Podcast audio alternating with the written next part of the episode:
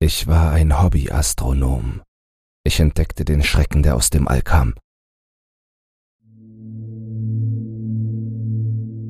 Wenn die meisten Menschen das Wort Moorland hören, denken sie wahrscheinlich an totgeweihte Heldinnen, die durch eine düstere und doch wunderschöne Landschaft rennen, oder an den Schrei eines dämonischen Hundes, der vom Wind getragen wird. Ich bin in einem abgelegenen Bauernhaus in einem Moorgebiet im Nordwesten Englands aufgewachsen, und das Moorgebiet, an das ich mich so gut erinnere, war ein ganz besonderer Ort. Man konnte den ganzen Tag spazieren gehen, ohne einen anderen Menschen zu sehen. In einer wolkenlosen Nacht bildeten die Sterne eine Symphonie des Lichts. Im Hochsommer wurde das Gras knochentrocken und es brachen Brände aus, die wochenlang andauerten.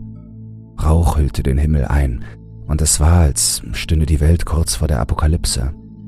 Im Wechsel der Jahreszeiten gab es klare Tage, aber auch Tage mit ständigem Wind und Regen. Der Schnee wartete in der Regel auf das neue Jahr, und wenn er fiel, war das Moor mit einer dicken Schicht bedeckt, die bis zum Schmelzen im Frühjahr unberührt bleiben konnte. Ich lebte bei meinem Vater. Er hatte mich allein großgezogen, seit meine Mutter uns verlassen hatte, als ich drei Jahre alt war. Ich hatte keine anderen Erinnerungen an sie als die, die ich auf Fotos gesehen hatte. Es gab zwei Fotos, die ich am meisten schätzte die, auf denen sie in ihrem selbstgenähten Hochzeitskleid und mit meinem Vater bei einem Ausflug ans Meer zu sehen ist. Auf diesem Bild hatte sie das schönste Lächeln. Mein Vater war ein ruhiger, hart arbeitender Mann. Er sprach nur einmal mit mir über meine Mutter. Er hatte etwas getrunken, was nicht seine Art war. Während er auf die Flammen starrte, die auf den Holzscheiten im Kamin tanzten, erzählte er mir, wie er sich die Schuld für ihren Weggang gab wie er distanziert war, sich auf die Farm und ihre endlosen Aufgaben konzentrierte, während sie einsam war und mit einem kleinen Kind zu kämpfen hatte, meilenweit von ihrer Familie und ihren Freunden entfernt. Sie stand einfach auf, ging zur Tür hinaus und kam nie wieder zurück. Und weißt du was? Ich nehme es ihr nicht übel, dass sie gegangen ist, hatte er gesagt und sich die einzige Träne weggewischt, die ich ihn je hatte vergießen sehen. Trotz all seiner Schwächen war mein Vater ein guter Mann. Ich wusste, dass er sich wirklich um mich sorgte. Eine besondere Erinnerung an unsere gemeinsame Zeit ist der letzte Weihnachtsabend. Mein Vater war geschäftlich in der nahegelegenen Stadt Manchester und kehrte kurz vor Einbruch der Dunkelheit zurück. Er trug eine lange, dünne Schachtel, die in weißes Papier eingewickelt war. Ich war 18 Jahre alt und hätte eigentlich zu alt sein müssen, um von der Aussicht auf ein geheimnisvolles Weihnachtsgeschenk aufgeregt zu sein. Aber wie sich herausstellte, war ich es nicht. Und ich wusste, dass ich die Nacht damit verbringen würde, mich zu fragen, was in der Schachtel war. Mein Vater stellte sie vor mir auf den Küchentisch und sagte, das öffnet man am besten, wenn es dunkel wird und nicht, wenn es schon hell ist. Du brauchst also nicht auf den Morgen zu warten. Es sei denn, du willst es. Ich antwortete ihm, riss das Papier ab und öffnete die Schachtel. Wow! In der Schachtel steckte ein Teleskop. Laut Beipackzettel handelte es sich um ein 70 mm Refraktorteleskop mit einem verstellbaren Stativ. Außerdem gab es eine aufklappbare Karte des Mondes und der Planeten des Sonnensystems. Ich freute mich riesig über sein Geschenk und saß strahlend da. Nun, sagte mein Vater mit einem breiten Lächeln im Gesicht. Willst du es ausprobieren? Ich nickte, eilte in mein Zimmer, stellte es am Fenster auf und richtete das Teleskop in den Nachthimmel über der Heide. In dieser ersten Nacht verbrachte ich Stunden damit, an den Einstellrädern zu drehen und Höhe und Winkel einzustellen. Ich sah eine Menge verschwommener Sterne und Sterne, die Planeten hätten sein sollen, bevor ich schließlich meine Aufmerksamkeit auf den Mond richtete. Er war zu drei Vierteln voll und bis zu diesem Zeitpunkt teilweise von Wolken verdeckt. Aber gerade als ich die Schärfe einstellen wollte, verzogen sich die letzten Wolken und ich hatte eine perfekte Sicht. Das Bild, das ich sah, ließ mir einen Schauer über den Rücken laufen. Die trostlose, zerklüftete Mondoberfläche war für mich sowohl schön als auch beängstigend. Ich saß wie gebannt bis zum Morgengrauen. Der Weihnachtstag verging wie im Flug aber ich konnte es kaum erwarten, dass es wieder dunkel wurde, damit ich meine Erkundungen fortsetzen konnte. Ich begann damit, die auf der Karte eingezeichneten Merkmale des Mondes aufzusuchen. Den Ozean der Stürme, das Meer der Erkenntnis, den See des Todes, den Sumpf der Seuchen, Kopernikus und viele mehr. Ich studierte ihre Schatten und ihre Form. Ein paar Nächte später setzte ich mein Studium des Mondes fort, als ein verschwommenes Objekt durch meinen Blick schwebte. Ich hatte keine Ahnung, was es war. Ich runzelte die Stirn und schaute mit bloßem Auge aus dem Fenster und lächelte. Schneeflocken fielen vom Himmel. Ich lehnte mich in meinem Sitz zurück und genoss das Spektakel. In dieser Nacht hatte ich keine Zeit mehr, den Mond durch mein Teleskop zu betrachten, denn der Schnee fiel unaufhörlich. Erst am späten Nachmittag des nächsten Tages klärte sich der Himmel auf. Der Boden war weiß, soweit ich sehen konnte, und würde es wahrscheinlich auch bleiben. Die Dämmerung brach herein und die Temperatur draußen sank. In meinem warmen Zimmer ließ ich mich nieder und schaute durch das Teleskop. Gegen ein Uhr morgens sah ich den ersten von ihnen. Ein heller Lichtstreifen zog über den Himmel, dann ein zweiter. Ein dritter folgte Augenblicke später. Ich schaute wie gebannt zu. Ich hatte zuvor noch nie eine Sternschnuppe gesehen. Hier war ich Zeuge ihrer Herrlichkeit durch mein Teleskop. Gegen drei Uhr morgens begann es weiter zu schneien. Ich schloss für einen Moment die Augen, um zu warten, bis es vorbei war, und wachte mit einem Schreck auf, als mein Wecker klingelte. Mein Vater wusste nicht, dass ich so lange aufbleiben würde. Wenn er gewusst hätte, hätte er mich an die Schulprüfungen erinnert, die in ein paar Monaten anstehen und die darüber entscheiden, ob ich auf die Universität gehen kann. Anfangs kam ich noch gut damit zurecht, nur wenig zu schlafen, aber nach ein paar Wochen begann ich zu schwächeln. Ich hatte das Gefühl, den ganzen Tag in der Schule wie betäubt zu sein und fühlte mich nur dann voll wach, wenn ich durch mein Teleskop schaute. Dann in der zweiten Februarwoche warf eine neue Sichtung mein Leben noch mehr aus der Bahn. In der kristallklaren Dunkelheit des Himmels war kein Anzeichen von Neuschnee zu sehen, und der bereits gefallene Schnee lag als fast gefrorene Schicht auf dem Boden. Nur der Weg, der zum Haus führte, war geräumt. Ich hatte die Venus etwa 30 Minuten lang beobachtet, als ich ein neues Licht direkt westlich von ihr sah. Ich konzentrierte mich darauf und sah ein helles, weißes, kreisförmiges Objekt. Aber ich konnte es nicht scharf stellen, denn ich merkte, dass es sich schnell bewegte. Und es wurde größer. Es bewegte sich in meine Richtung. Ich schaute hinaus, ohne das Teleskop zu benutzen, und konnte das Licht ohne Hilfe ausmachen. Es schwebte über dem Moor aber es schien zum Stillstand gekommen zu sein. Ich musste nachsehen, was es war. Ich warf mir den dicksten Mantel über, den ich hatte, und eilte nach draußen. Die Vorhänge im Schlafzimmer meines Vaters waren zugezogen, und ich nahm an, dass er fest schlief. Sobald ich den Weg verließ, begannen meine Füße auf dem Schnee zu knirschen und zu rutschen. Ich befand mich jetzt auf dem Moor und war halb im Gehen, halb im Laufen. Wegen des Schnees konnte ich nicht schneller gehen, ohne zu riskieren, auf dem Hintern zu landen. Alle paar Sekunden warf ich einen nervösen Blick nach oben und war erleichtert, dass sich das Licht nicht bewegt hatte. Bald war mein Haus in der Ferne zu sehen, und um mich herum erstreckte sich die Moorlandschaft, ein stilles weißes Meer. Nachdem ich mich etwa 30 Minuten lang durch den Schnee gekämpft hatte, kam ich dem Licht schon viel näher. Es hatte eine runde Form und war groß, mindestens so groß wie zwei LKWs, die nebeneinander standen. Ich konnte keine Merkmale ausmachen. Das Licht, das von ihm ausging, war zu intensiv. Es war unglaublich. Und ich wusste genau, was es war. Ein UFO. Wenn mich jemand ein paar Stunden zuvor gefragt hätte, ob ich an fliegende Untertassen glaube, hätte ich gesagt, dass ich zwar offen dafür sei, aber ich bräuchte harte Fakten. Nun, jetzt hatte ich die Fakten. Es lag direkt vor meinen Augen. Ich blieb stehen und atmete tief durch. Die eisige Luft der Nacht brannte in meiner Kehle, aber das war mir egal. Ich hob eine Hand zum Gruß. Ich hatte keine Ahnung, ob das UFO bewohnt war und wenn ja, von wem. Aber ich wollte signalisieren, dass ich ein Freund war. Hey! rief ich. Hey! Ich bin hier!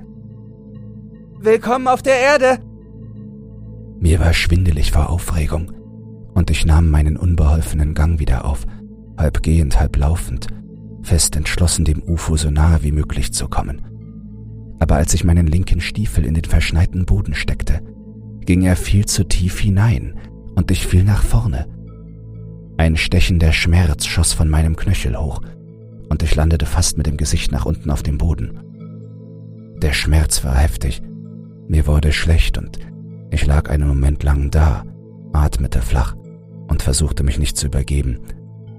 Als die Übelkeit nachließ, schaffte ich es, mich in eine sitzende Position zu bringen. Ich saß da und tat mir selbst sehr leid. Dann sah ich auf und fühlte mich noch viel schlechter. Das UFO war verschwunden.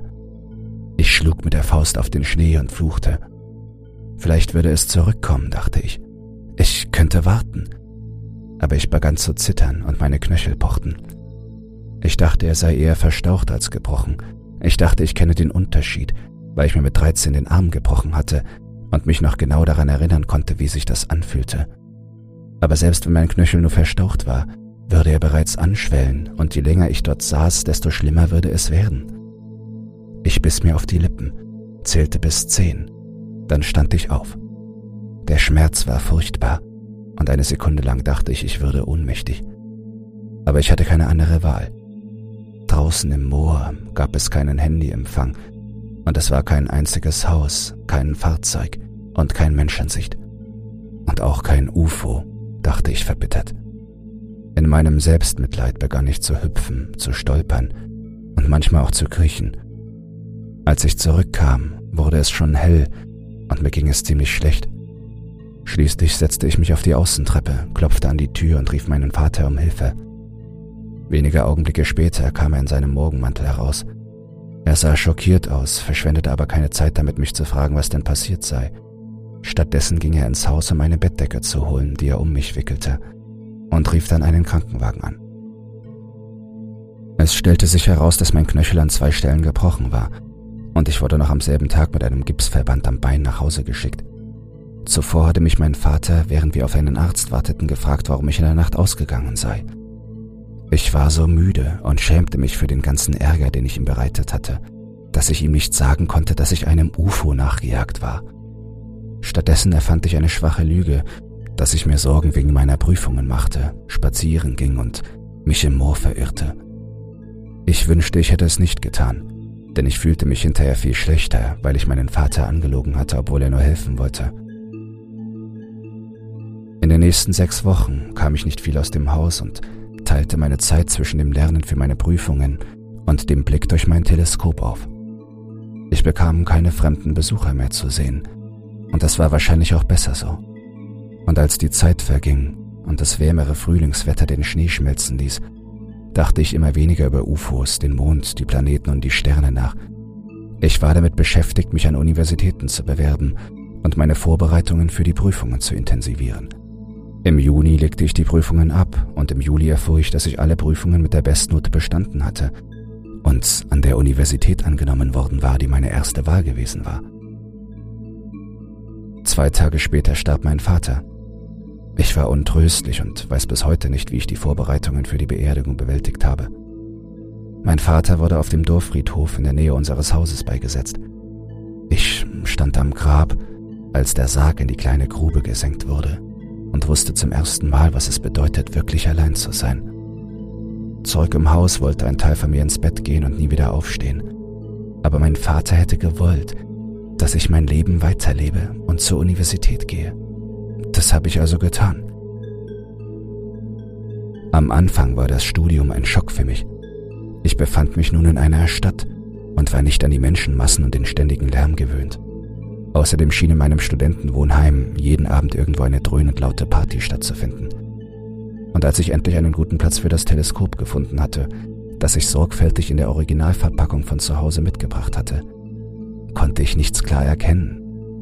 Über dem Moor gab es keine Lichtverschmutzung. Mitten in der Stadt reduzierte das grelle Licht der Straßenlaternen, der Büros und Wohnungen den Mond und die Planeten auf trübe Formen im Sucher.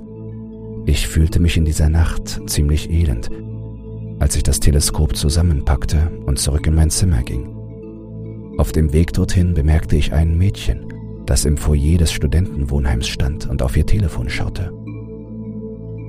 Sie hatte langes blondes Haar und schien mir Selbstbewusstsein auszustrahlen. Ich hatte sie schon einmal gesehen und wünschte mir, ich hätte den Mut, sie um ein Date zu bitten. Aber ich wusste, dass sie auf keinen Fall Ja sagen würde, nicht zu einem schüchternen jungen Mann wie mir aus der Mitte von nirgendwo.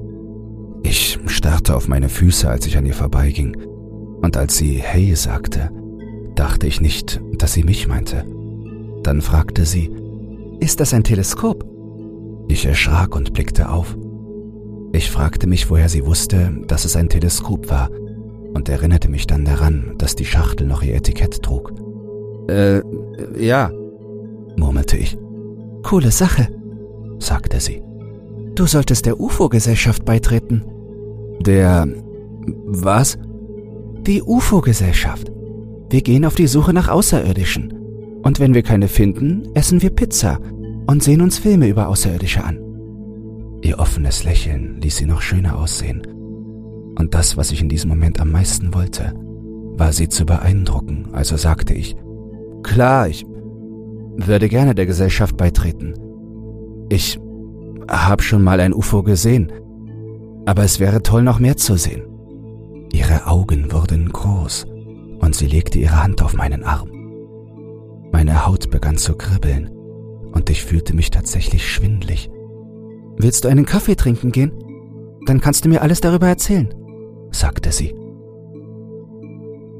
Ich erzählte ihr von meiner Begegnung bei einem Getränk und einem Donut, den wir gemeinsam aßen. Und ein paar Tage später ging ich zu meinem ersten Treffen der UFO-Gesellschaft. Wir trafen uns in einem Café und nachdem jeder ein heißes Getränk zum Mitnehmen bekommen hatte, machten wir uns zu Fuß auf den Weg. Offenbar waren über einem verlassenen Hafengebiet mysteriöse Lichter gesichtet worden – Niemand nahm die Sache jedoch allzu ernst. Auf dem Weg dorthin wurde viel gelacht und ich fühlte mich so gut wie schon lange nicht mehr. Es wurde sogar noch besser, als das Mädchen, das ich mochte, mir einen Kuss auf die Wange gab und sagte, es sei wirklich schön, mich wiederzusehen. Das fühlte sich richtig toll an. Die alten Docks waren ein paar Meilen vom Campus entfernt und es war schon nach neun Uhr, als wir dort ankamen. Und es war schon nach neun, als wir dort ankamen. Am Himmel über den mit Brettern verkleideten Lagerhäusern und den mit Müll übersäten Straßen war nichts Ungewöhnliches zu sehen. Der Dunst einiger weniger Sterne schaffte es durch die Verschmutzung. Die Leute fingen an, sich darüber zu unterhalten, was für eine Pizza sie essen wollten und welchen Film sie sich ansehen sollten. Ich lächelte und verzog mich in eine ruhige Gasse. Ich hatte einen extra großen Kaffee getrunken und musste mich erleichtern. Danach ging ich zurück zu der Gruppe. Nur waren sie nicht mehr da.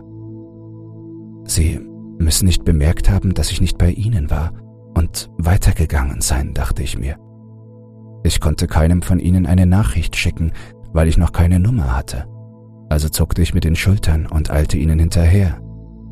Draußen im Moor hatte ich mich nie verlaufen, aber dort an diesem unbekannten Ort war ich bald orientierungslos. Mein Telefon war nutzlos und die Gebäude sahen alle gleich aus. Ich wusste nicht, ob ich im Kreis lief. Ich glaubte ein Graffiti an der Wand vor mir zu erkennen, weil ich es schon einmal gesehen hatte, aber ich war mir einfach nicht sicher. Ich war gestresst, atmete schwer und ärgerte mich nun auch noch darüber, dass das Mädchen, das ich mochte, einfach mit den anderen weggelaufen war. Tränen traten mir in die Augen. Ich wischte sie wütend weg, ballte die Fäuste und ging die Straße hinunter, von der ich hoffte, dass es eine neue war. Sie war genauso breit und dunkel wie die anderen, und an ihrem Ende war etwas zu sehen. Etwas Glattes und Rundes. Meine Gedanken begannen zu rasen. War es ein weiteres UFO, fragte ich mich. Eines, das tatsächlich auf der Erde gelandet war. Es war anders als das UFO, das ich über dem Moor gesehen hatte. Zunächst einmal kleiner und wo mich das Raumschiff, das ich am Himmel gesehen hatte, in Erstaunen versetzt hatte, spürte ich eine seltsame Bedrohung durch dieses mysteriöse Objekt. Es war in Dunkelheit gehüllt und schweigsam, und ich stand da und starrte es an und fragte mich, was ich tun sollte, als von irgendwo in seinem Inneren ein leises Brummen ertönte. Dann erschien ein Licht in der Nähe seiner Basis. Das Licht flackerte und wurde plötzlich heller. Es war so hell, dass ich zuerst nichts anderes sehen konnte. Und dann tauchten Gestalten in dem Licht auf. Sie waren groß und geschmeidig. Ich konnte ihre Gesichtszüge nicht erkennen, aber ich konnte sie flüstern hören. Du bist unser. Du gehörst uns, sagten sie. W wer seid ihr?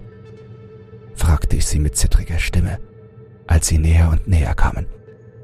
Ich war zu verängstigt, um mich zu bewegen, zu verängstigt, um irgendetwas anderes zu tun, als zuzusehen, wie einer von ihnen die Hand ausstreckte und mich berührte, direkt unter einem meiner Augen.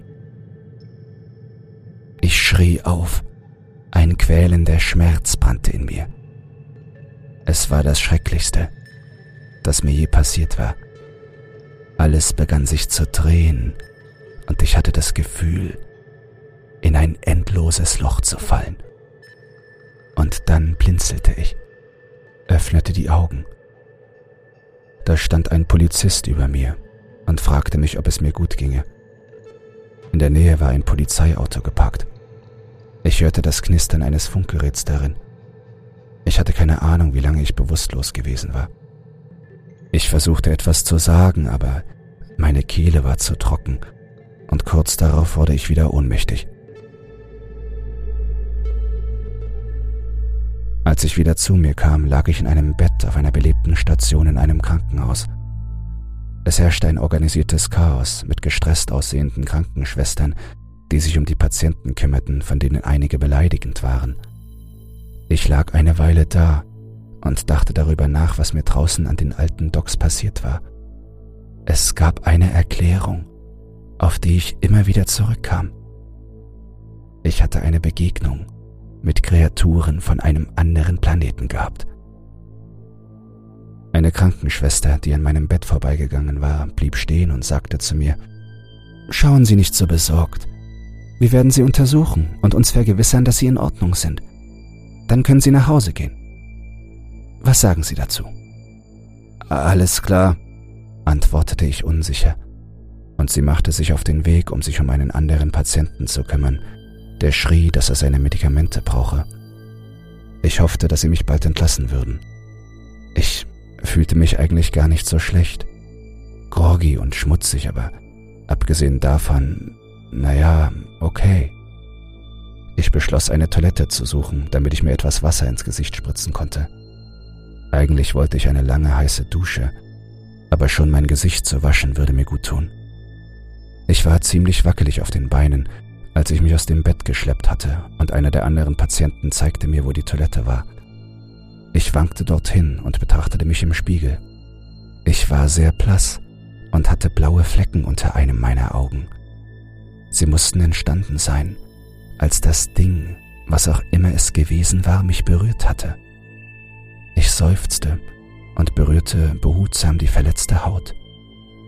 Dabei begann eine Blutträne aus meinem Auge zu tropfen. Ein dicker roter Tropfen rieselte mir die Wange hinunter. Ich starrte ihn entsetzt an. Und dann begann der Schmerz. Es war, als wäre etwas in meinem Kopf explodiert und hätte messerscharfe Splitter durch meine Nerven geschleudert. Ich begann zu schreien, wieder und wieder. Ich sackte auf die Knie und schrie weiter. Es fühlte sich an, als ob der Schmerz mich zerreißen würde. Ich merkte, wie sich die Tür öffnete und jemand über mir stand und seine Hand auf meine Schulter legte, und dann fiel ich wieder in ein dunkles, endloses Loch. Als ich wieder zu mir kam, befand ich mich in einem Zimmer, ganz allein. Ich hatte eine Sauerstoffmaske auf dem Gesicht und einen Tropf an einer Hand. Ich fühlte mich wie betäubt und mir war übel. Ich befürchtete, dass ich in die Maske kotzen würde, als eine Frau den Raum betrat. Willkommen zurück, sagte sie mit einer ruhigen, warmen Stimme. Ich bin Dr. Waters. Sie setzte sich auf einen Plastikstuhl an der Seite des Bettes und fuhr fort. Ich habe sie vorhin notfallmäßig operiert, nachdem sie zusammengebrochen waren. Um ganz ehrlich zu sein, bin ich mir immer noch nicht sicher, was ihnen so viel Kummer bereitet hat. Aber ich habe das hier gefunden. Sie hielt ihre Hand hoch. Auf ihrer offenen Handfläche lag etwas. Es war etwa zwei Zentimeter lang, sehr schlank und röhrenförmig. Seine Oberfläche sah vollkommen glatt aus. Was ist das? fragte ich, wobei meine Stimme durch die Maske gedämpft war. Die Ärztin betrachtete das Ding in ihrer Hand und schüttelte den Kopf. Ich habe keine Ahnung. Es hat sich irgendwie in ihrem Gehirn festgesetzt. Sie lächelte, ein müdes, sanftes Lächeln, und fügte hinzu. Aber was auch immer es ist, es hätte nicht dort sein sollen. Und hoffentlich werden sie bald wieder ganz gesund. Ich war noch drei Tage im Krankenhaus, bevor ich entlassen wurde. Ich hatte keine Kopfschmerzen mehr und fühlte mich bereit zu gehen. Ich war allerdings nicht bereit, wieder an die Universität zu gehen. Zu diesem Zeitpunkt war ich ziemlich sauer auf die Studenten, die mich im Stich gelassen hatten, und ich hatte das Mädchen so schnell verdrängt, wie ich mich in sie verliebt hatte. Also ging ich stattdessen nach Hause ins Moorgebiet. Es war seltsam, zurück zu sein.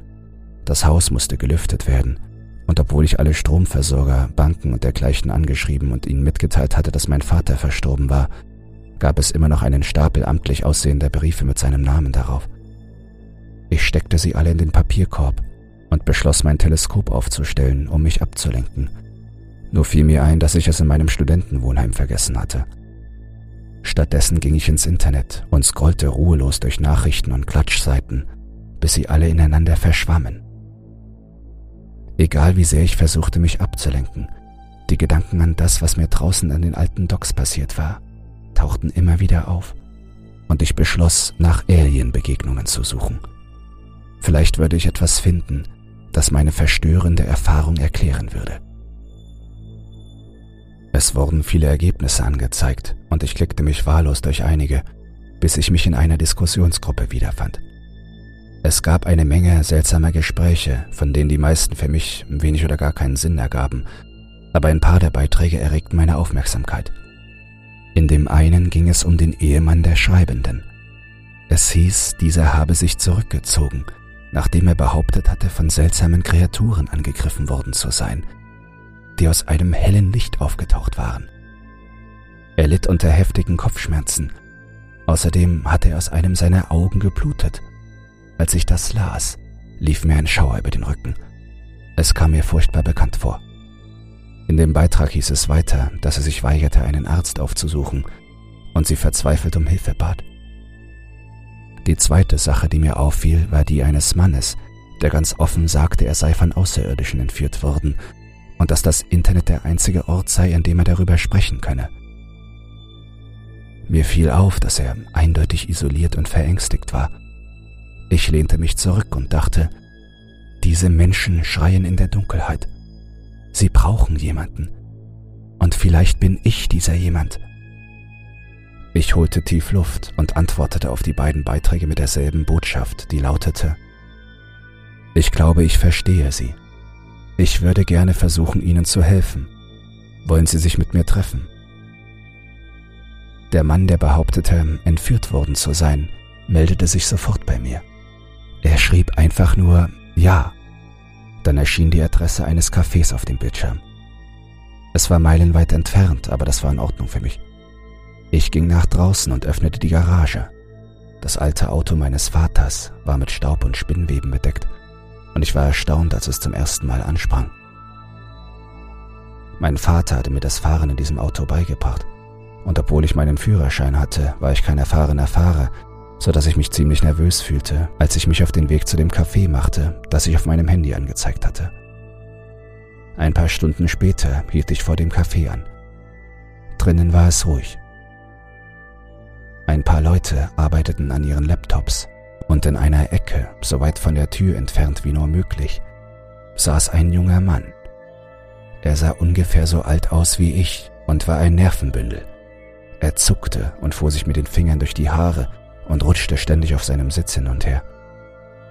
Ich bestellte am Tresen ein Getränk, ging zu ihm, stellte mich vor und nahm Platz. Er brauchte keine Ermutigung, um mir zu erzählen, was ihm passiert war. Ich schlafe nicht so gut, sagte er. Und manchmal gebe ich es auf und gehe spazieren. Um drei Uhr morgens fühlt sich die Welt friedlicher an. Und das hilft.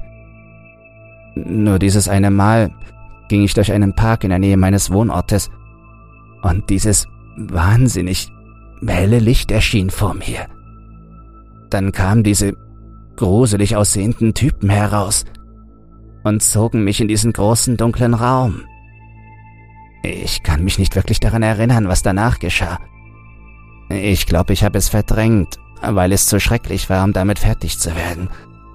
Aber ich erinnere mich, dass ich jemand anderen wie mich gesehen habe. Jemanden, der verängstigt war und gegen seinen Willen festgehalten wurde. Dann erinnere ich mich, dass ich auf demselben Weg im selben Park spazieren gehe. Das war zwei Wochen, nachdem ich das helle Licht gesehen hatte. Während er sprach, schaute er sich immer wieder im Raum um, als ob er nach jemandem oder etwas Ausschau halten würde. Er war sehr nervös. Ich versuchte gerade, ihm etwas Beruhigendes zu sagen, als ein Alarm auf meinem Telefon mir mitteilte, dass ich eine neue Antwort in der Gruppe für außerirdische Begegnungen erhalten hatte. Sie war von der Frau. Sie lautete, Meinem Mann geht es viel schlechter. Meinem Mann geht es viel schlechter, seit ich diese Nachricht gepostet habe. Ich glaube nicht, dass ihm jetzt jemand helfen kann. Und Sie sollten sich fernhalten. Ich habe meine Antwort getippt. Ich möchte immer noch versuchen zu helfen. Bitte. Nach einer kurzen Pause antwortete sie mir. In Ordnung. Meine Adresse steht unten. Ich blickte von meinem Telefon auf. Der unruhige Blick des jungen Mannes hatte sich auf mich gerichtet. Ich seufzte. Hören Sie, sagte ich zu ihm. Ich habe keine einfache Lösung für den Schmerz und die Verwirrung, die Sie durchmachen. Aber würde es Ihnen helfen, eine Zeit lang nicht allein zu sein? Er nickte und ich konnte sehen, dass er den Tränen nahe war. In diesem Fall, sagte ich, würden Sie gerne mit mir kommen, während ich zu dieser Frau und ihrem Mann gehe. Sie haben ähnliche Probleme wie wir, und ich würde Ihnen gerne helfen. Er lächelte zum ersten Mal, seit ich ihn kennengelernt hatte. Zehn Minuten später folgte ich einer neuen Route. Der Mann saß auf dem Beifahrersitz. Er lächelte immer noch, und das gab mir ein gutes Gefühl. Nicht nur, weil ich ihm half, sondern auch, weil ich jetzt das Gefühl hatte, einen Begleiter auf diesem seltsamen Abenteuer zu haben. Wir erreichten die Adresse, die man mir gegeben hatte. Ein großes zweistöckiges Haus mit einem kleinen Grundstück. Die Tür des Hauses stand offen und in der Einfahrt stand eine Frau, die Koffer in den Kofferraum meines Autos packte. Sie sah uns an und kam herüber. Es tut mir leid, sagte sie. Ich kann nicht mehr. Ich gehe jetzt. Dann stützte sie ihren Kopf in die Hände und ihre Stimme brach, als sie sagte, Das ist ein Albtraum. Er ist nicht mehr der Mann, den ich geheiratet habe. Er ist etwas anderes geworden. Etwas Fremdes und Beängstigendes. Was meinen Sie? fragte mein Begleiter. Sie wischte sich die Nase mit einem Taschentuch ab, bevor sie antwortete. Letzte Nacht hatte angefangen, sich selbst zu verletzen. Er hat sich immer wieder gegen die Wände geworfen. So sehr, dass er sich selbst die Knochen gebrochen hat. Als ich ihn bat, mir zu sagen, warum er das tut, sagte er, es sei, weil sie es ihm befohlen hätten. Sie ging zurück zu ihrem Auto, legte eine letzte Tasche hinein, schloss den Kofferraum und fuhr ohne ein weiteres Wort davon. Ich fühlte mich genauso besorgt, wie mein Begleiter aussah. Du musst nicht mit mir kommen, wenn du nicht willst, sagte ich. Ich bin es nicht gewohnt, Freunde zu haben. Also lass uns zusammenbleiben, antwortete er und brachte ein kleines Lächeln zustande. Ich konnte sehen, dass er versuchte, tapfer zu sein. Er machte niemandem etwas vor, aber ich wusste die Geste zu schätzen. Na schön, auf geht's, sagte ich und verlieh meiner Stimme einen Hauch von Tapferkeit, den ich eigentlich nicht spürte. Ich ging zuerst hinein.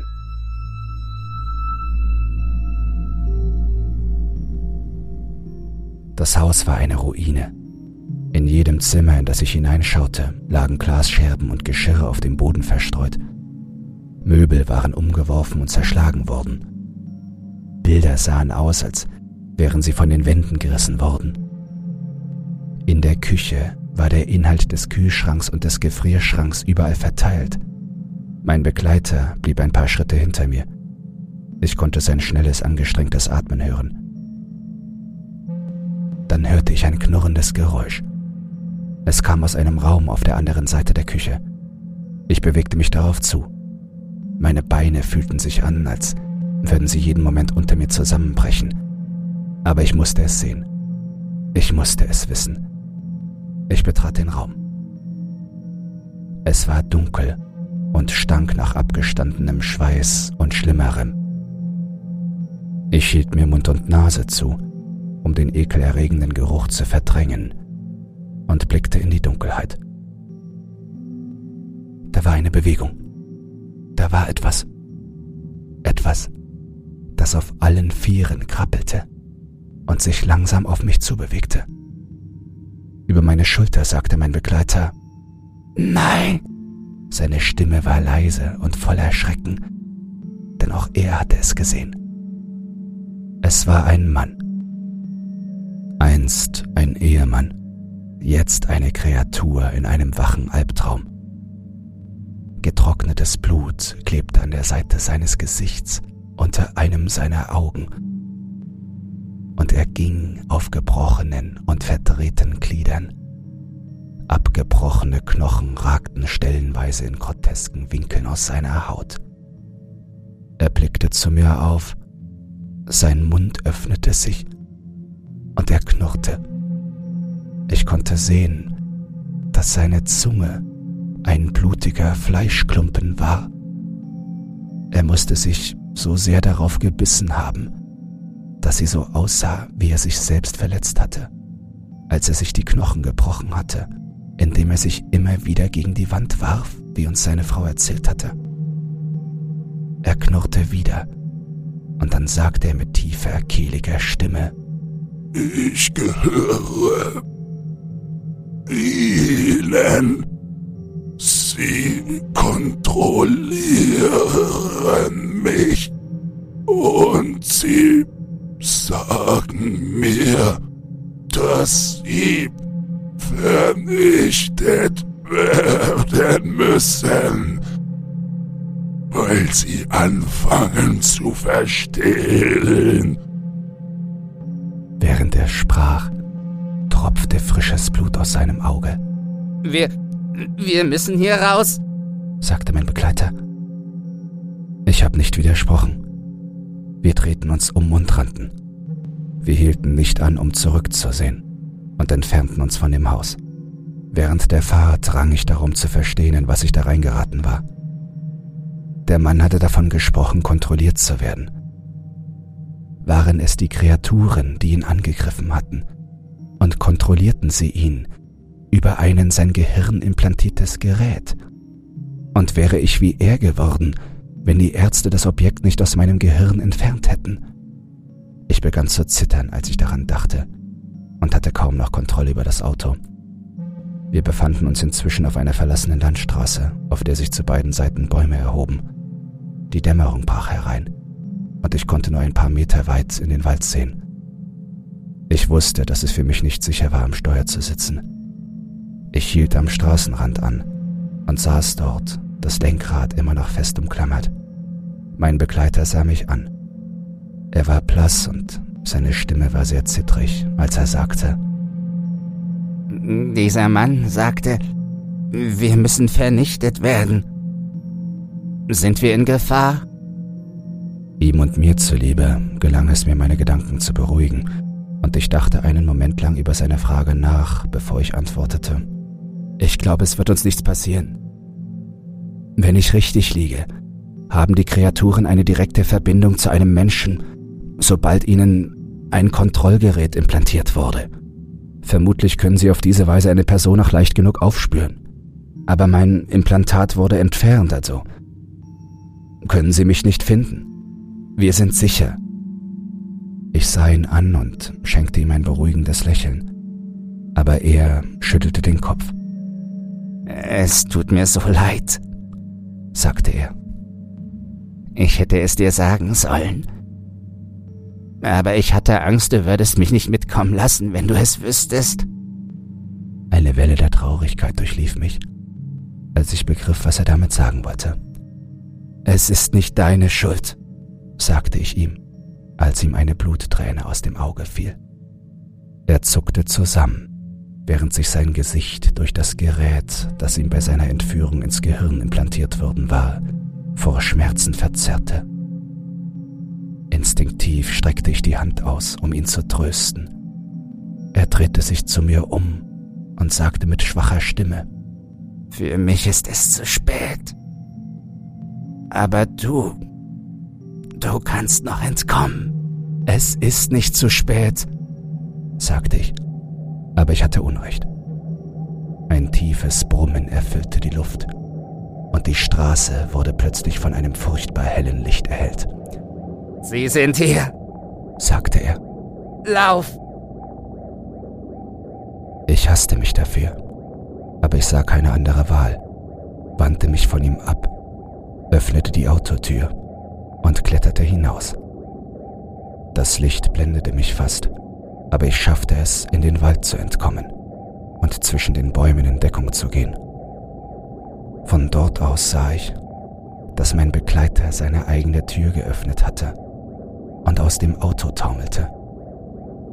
Ich vermutete, dass ein Teil von ihm, der Teil, den er noch unter Kontrolle hatte, ebenfalls versuchte zu entkommen.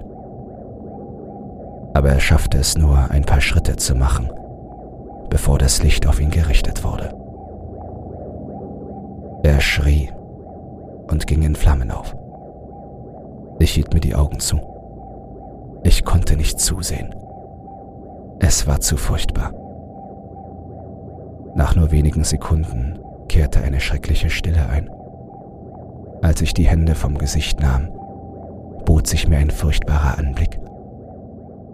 Mein Begleiter, dieser nervöse, einsame, besorgte junge Mann, bestand nur noch aus geschwärztem Fleisch und Knochen und lag in sich zusammengefallen auf dem Boden. Er war tot. Ich konnte nur hoffen, dass er jetzt in Frieden ruht. Und gleich hinter seinen Überresten war ein Raumschiff gelandet. Es sah aus wie das, das ich bei den alten Docks gesehen hatte. Und genau wie dort tauchten Gestalten aus dem Licht auf, das von ihm ausging. Sie schienen nicht zu bemerken, dass ich da war und im Wald kauerte, und ich blieb so still und leise wie nur möglich. Die Gestalten waren groß und schlank, wie zuvor, und als sie sich dem Leichnam näherten, sah ich ihre wahre Gestalt. Sie waren fast zwei Meter groß, und ihre graue Haut war haarlos und glatt. Ihre Augen waren dunkle Vertiefungen in langen, ovalen Gesichtern. Sie hatten keine Nasen oder Ohren, zumindest keine, die ich sehen konnte. Und ihre Münder waren schmale Schlitze. Der Mund des einen bewegte sich und beugte sich über die Überreste meines Gefährten, der zu zucken begann und sich dann langsam und unbeholfen erhob. Der grässlich entstellte Körper kam auf die Beine. Abscheu brannte in mir.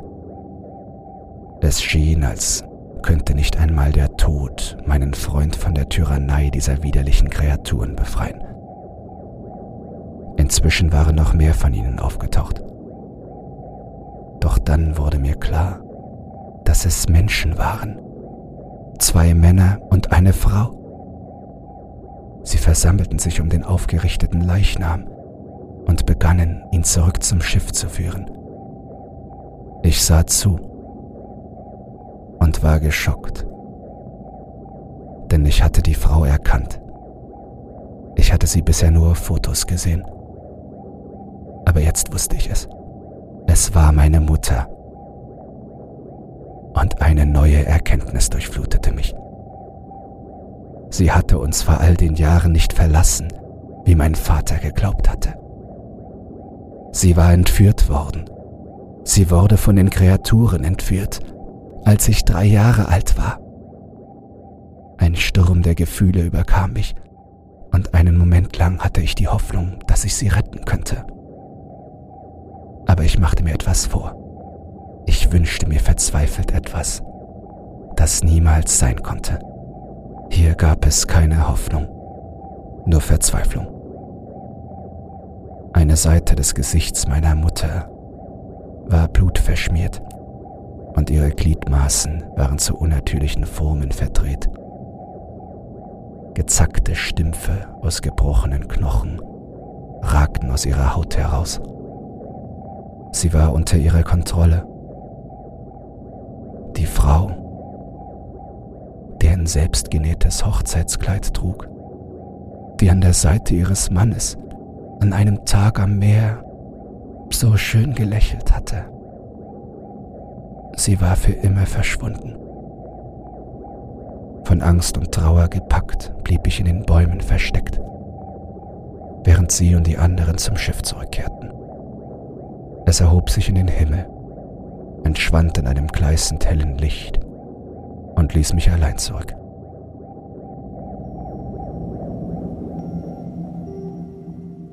Das Auto war zu schwer beschädigt, um es zu starten, also ging ich zu Fuß weiter. In dieser Nacht gab ich mir selbst ein Versprechen, dass ich alles in meiner Macht Stehende tun würde, um diese abscheulichen Kreaturen zu stoppen, die so viele Leben zerstört und Angst und Schrecken ausgelöst haben. Ich war noch nie ein Held, aber ich wusste tief in meinem Herzen, dass es an der Zeit war, sich zur Wehr zu setzen und zu kämpfen.